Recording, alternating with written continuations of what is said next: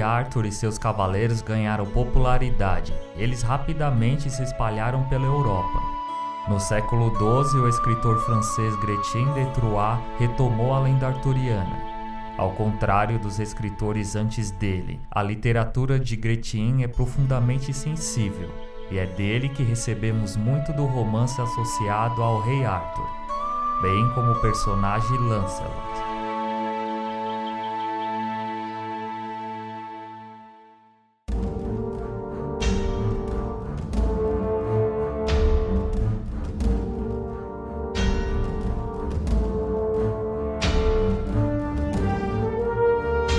Sumiço de Merlin, a Senhora do Lago assumiu o papel de conselheira de Arthur. Embora tivesse desprezado Merlin, gostava de Arthur e o considerava muito respeitoso pelo trabalho que fizera para unir a Grã-Bretanha. Um dia, Nimue veio até ele e pediu uma bênção. Leve-o para o seu castelo e treine-o na arte da cavalaria. Ela disse, referindo-se a um belo e jovem homem ao seu lado. O jovem com ela era Lancelot, e Arthur podia ver que ele tinha promessa de um grande lutador. Ele concordou. Lancelot pediu para ser cavaleiro naquela noite. Arthur ficou surpreso por ele querer ser nomeado cavaleiro tão cedo, mas o garoto tinha certeza que estava pronto. Então a cerimônia ocorreu. Houve grande celebração e todos no palácio aplaudiram. Depois que ele foi nomeado cavaleiro, Lancelot pediu para ser o campeão da rainha. Isso tornaria seu dever real proteger a rainha e defender sua honra. Guinevere ficou lisonjeada e aceitou o pedido. Nas batalhas que se seguiram, Lancelot provou ser um excelente cavaleiro. Sua habilidade com a espada era incomparável por qualquer em Camelot e ele rapidamente subiu as fileiras para se tornar o melhor cavaleiro de Arthur. E mais do que isso, ele e Arthur se tornaram bons amigos e por um tempo foram inseparáveis.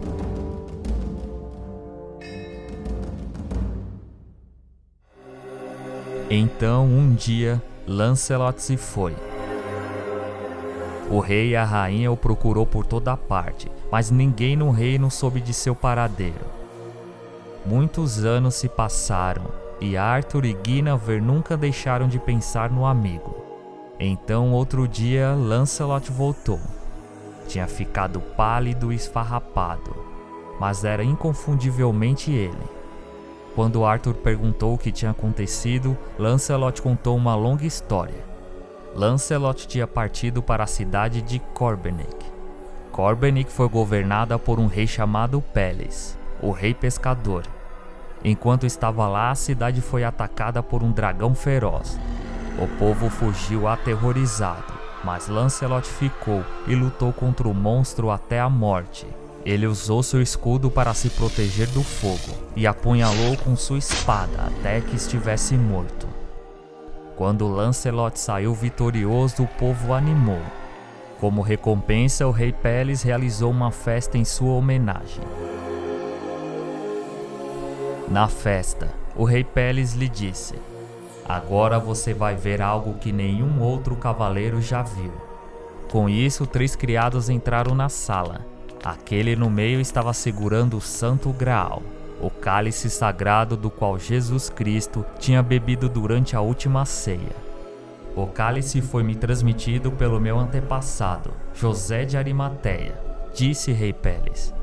Arthur desprezou isso como sendo uma mentira, mas Lancelot jurou que ele realmente tinha visto o Santo Graal. Mas havia mais. Lancelot disse que o Graal foi negado por conta de seu amor impuro pela esposa de outro homem, a rainha de Arthur, Guinevere. Arthur não podia suportar ouvir isso, mas Lancelot implorou para que ele ouvisse. Depois que Lancelot foi a Corbenic e derrotou o dragão, o rei Peles lhe deu sua filha, Elaine. Elaine era muito bonita e o amava muito, mas seu coração pertencia a Guinevere. Desesperada por ele, ela o perseguia implacavelmente e usava magia para prendê-lo. Juntos tiveram um filho, a quem batizaram de Galahad. Quando Lancelot descobriu o que ela tinha feito, ele fugiu, amargurado com a decepção. Após o ocorrido, Elaine cometeu suicídio. Todos aqueles anos foi Guinevere quem Lancelot realmente amou. O ciúme de Arthur o deixara perturbado, e depois de deixar Camelot, o rei viveu em uma floresta, como um louco.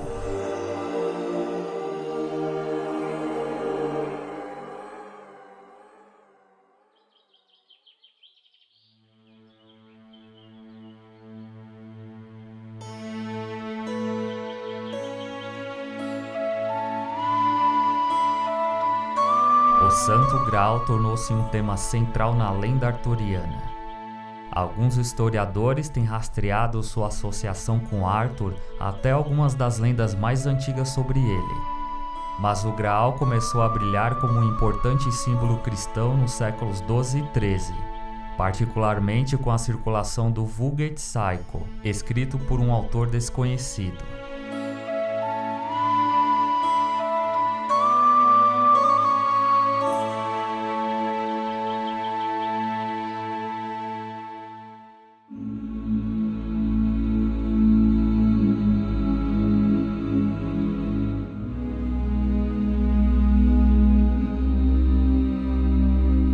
Véspera de Pentecostes, uma bela mulher foi ao castelo de Arthur e pediu que Lancelot a seguisse até a floresta. Lancelot, sempre cavaleiro cavalheiresco, concordou e os dois saíram. Eles cavalgaram até chegar a um convento de freiras. Lancelot viu que dois dos seus primos, Sir Bors e Sir Lionel, já estavam lá então as freiras trouxeram um jovem e pediram a Lancelot que o tornasse cavaleiro. Lancelot concordou e o jovem foi nomeado cavaleiro.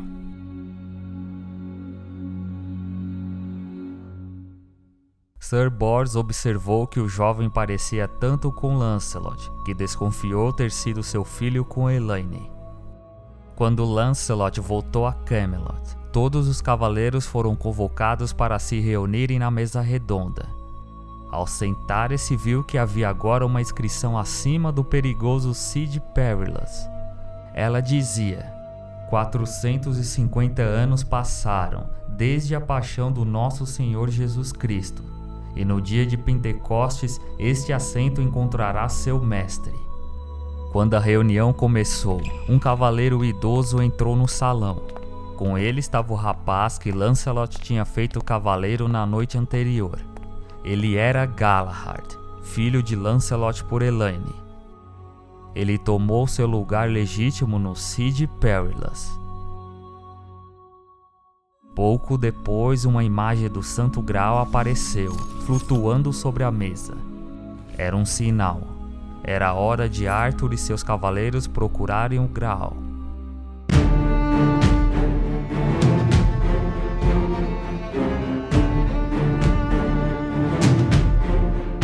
Na aventura que se seguiu, Galahad provou-se rapidamente ser o maior cavaleiro de todos os tempos.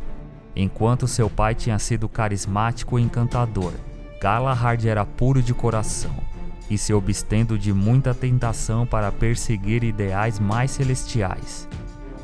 Muitos dos cavaleiros de Arthur procuraram Graal, mas a maioria retornou gravemente ferido, ou pior, então os três cavaleiros, Sir Bors, Sir Percival e Sir Galahad, viajaram para Corbenic por navio para procurar o avô de Galahad, o rei Peles. Quando os cavaleiros chegaram, foram recebidos por uma família de Galahad, do lado de Elaine. Então o rei Peles trouxe uma espada que tinha sido quebrada em três partes. Quando Galahad segurou, a espada se tornou inteira outra vez. Era um sinal. Galahad teve uma visão onde foi mostrado maravilhas, além do que qualquer homem mortal podia imaginar. Quando Galahad saiu de seu transe, ele sabia o que tinha de ser feito. O Graal estava na Grã-Bretanha, disse ele, mas Camelot não era digno disso. Os cavaleiros deveriam levar o Graal para a cidade de Sarras, no Oriente Médio, para cumprir a vontade de Deus.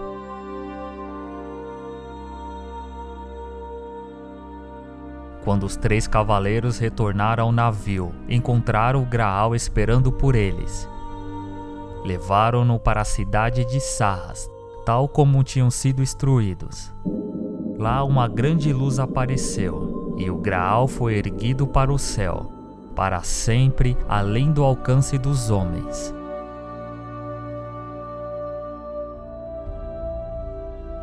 Dos três cavaleiros que cavalgaram em busca do Graal, só Sir Bors voltou para Camelot para contar o que tinha acontecido.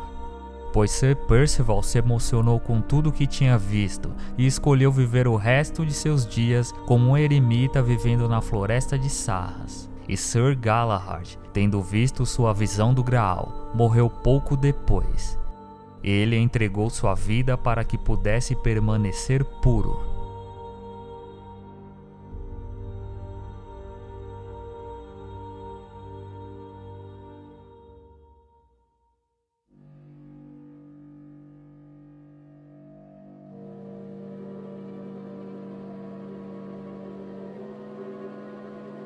Com Galahad morto, Lancelot foi mais uma vez o melhor cavaleiro de Arthur. Arthur sabia o amor de Lancelot pela sua rainha, mas Arthur tinha perdido muitos cavaleiros tentando recuperar o Graal. E porque Lancelot era leal e um amigo verdadeiro, ele permaneceu em silêncio. Certa noite, Mordred aproximou-se de Arthur e disse-lhe que vira Lancelot por perto, e não sozinho, a rainha estava com ele. A pena de adultério é a morte, lembrou Mordred. Arthur concordou relutantemente e uma armadilha foi estabelecida. No dia seguinte, Guinevere disse a Arthur que estava saindo a cavalo novamente. Quando ela saiu, Mordred e alguns dos homens de Arthur a seguiram. Guinevere se encontrara com Lancelot. Lancelot conseguiu escapar, mas Guinevere foi capturada. Em Camelot, a rainha foi julgada por adultério e declarada culpada. Ela estava amarrada em uma estaca e as tochas estavam acesas. Assim que estava prestes a ser incendiada, Lancelot entrou com seus homens e a libertou. Enquanto os soldados de Arthur ainda lutavam contra o ataque, os dois amantes fugiram juntos.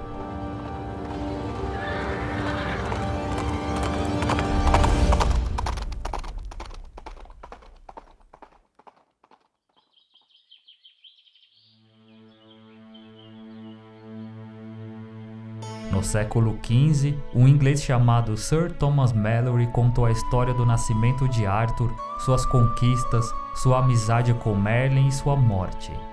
Até hoje, o trabalho de Mallory é considerado por muitos o relato mais autoritário da lenda arturiana. Mallory intitulou sua obra A Morte de Arthur.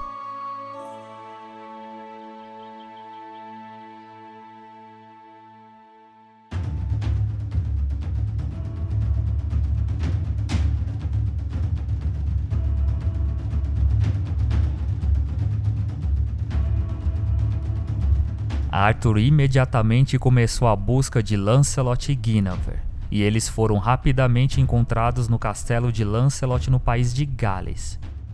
Durante meses, Arthur e seus homens sitiaram-nos. Finalmente chegou-se a um acordo em que Guinevere foi devolvida a Arthur e Lancelot foi enviado para a França no exílio. Mas Arthur ainda estava zangado. Lancelot o havia traído e ele queria vingança o rei seguiu Lancelot até a França, deixando Mordred no comando. Então Arthur recebeu uma péssima notícia. Na sua ausência, Mordred tinha se declarado rei e tomado Guinevere como sua rainha. Agora Arthur não tinha escolha senão voltar para Camelot para defender seu reino. Em um sonho, Arthur foi avisado para não lutar imediatamente contra Mordred então ele enviou mensageiros para o seu acampamento para tentar negociar. Durante as conversas, um dos homens de Mordred foi picado por uma cobra. Como ele tirou sua espada para matar o animal, o sol brilhou fora de sua lâmina. Ambos os exércitos entenderam isso como um sinal de que alguém tinha desembainhado a espada para lutar, e uma grande batalha começou. A batalha se prolongava ao longo do dia e da noite. Continuou até restar o último homem em pé. No tumulto, Arthur tinha deixado Excalibur e sua bainha. Vendo Mordred, pegou uma lança e o atacou. Mordred segurou sua espada, aproximou-se e cortou o crânio de Arthur quando ele dirigia a lança pelo coração odioso de seu filho.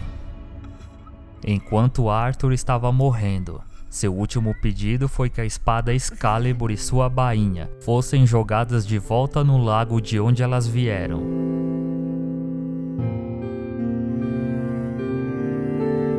Além das brumas do lago, três rainhas fadas apareceram.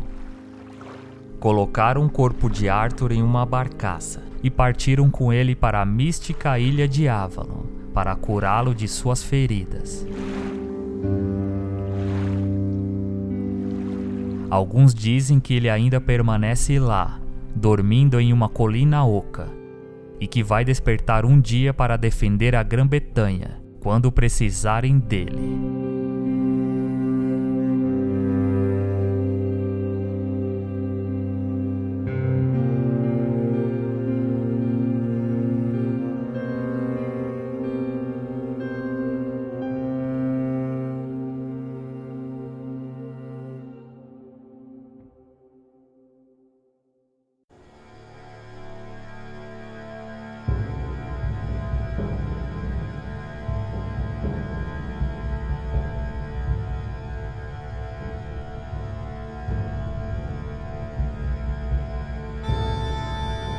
Primeiros contos sobre o rei Arthur eram muito diferentes do que a lenda moderna tem vindo a ser entendida hoje.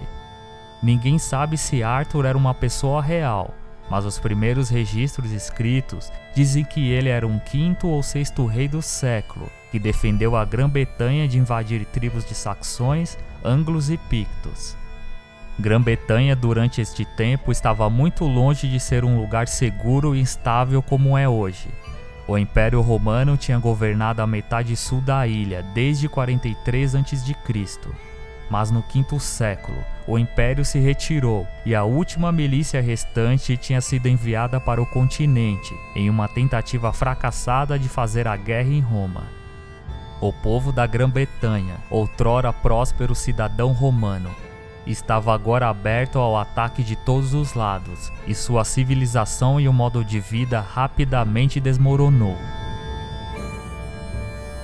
As primeiras lendas de Arthur dizem que ele não era um rei, mas um comandante militar que por muito tempo ajudou a organizar os britânicos e liderou várias batalhas bem-sucedidas contra os invasores. Com a maioria da população analfabeta, Contos de Arthur e seus cavaleiros foram espalhados em grande parte pelo boca a boca para os próximos séculos. À medida que sua lenda crescia, rapidamente adotava aspectos de outros folclores, e as pessoas supersticiosas da época começaram a associá-lo a histórias mais fantasiosas de gigantes e magia.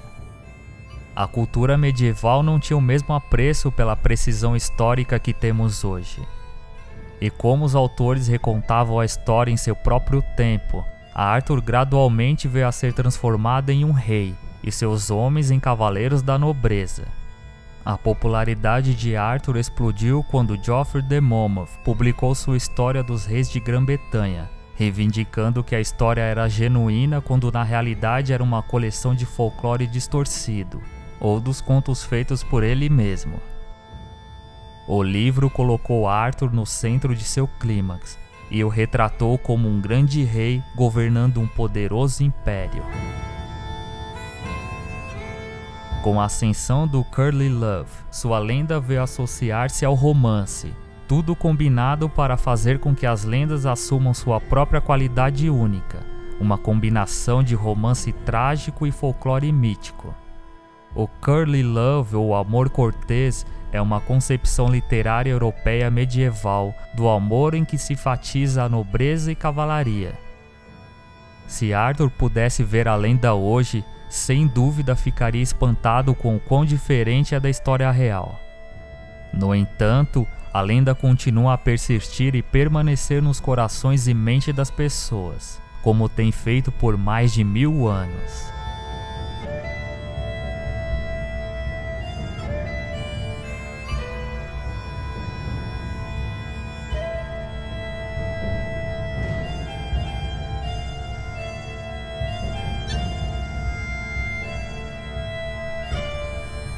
Eu sou Evandro Pinheiro e este foi o episódio final sobre o Rei Arthur do Averiguei o Mistério. Compartilhe o podcast nas redes sociais. Ajudem a espalhar a palavra. Avaliem o podcast no iTunes. O link está na descrição do episódio. E não deixem de comentar sobre o que achou do episódio. Vai lá no saltcloud.com barra mistério, clique no nome do episódio e deixe seu comentário no campo específico. Envie suas sugestões, críticas, elogios e vale presentes para o e-mail averigueiomistério@gmail.com e siga o arroba averigueiom no Twitter e o arroba evandro boss. Curta a página facebook.com barra averigueiomistério. Obrigado mais uma vez por ouvir e até o próximo mistério.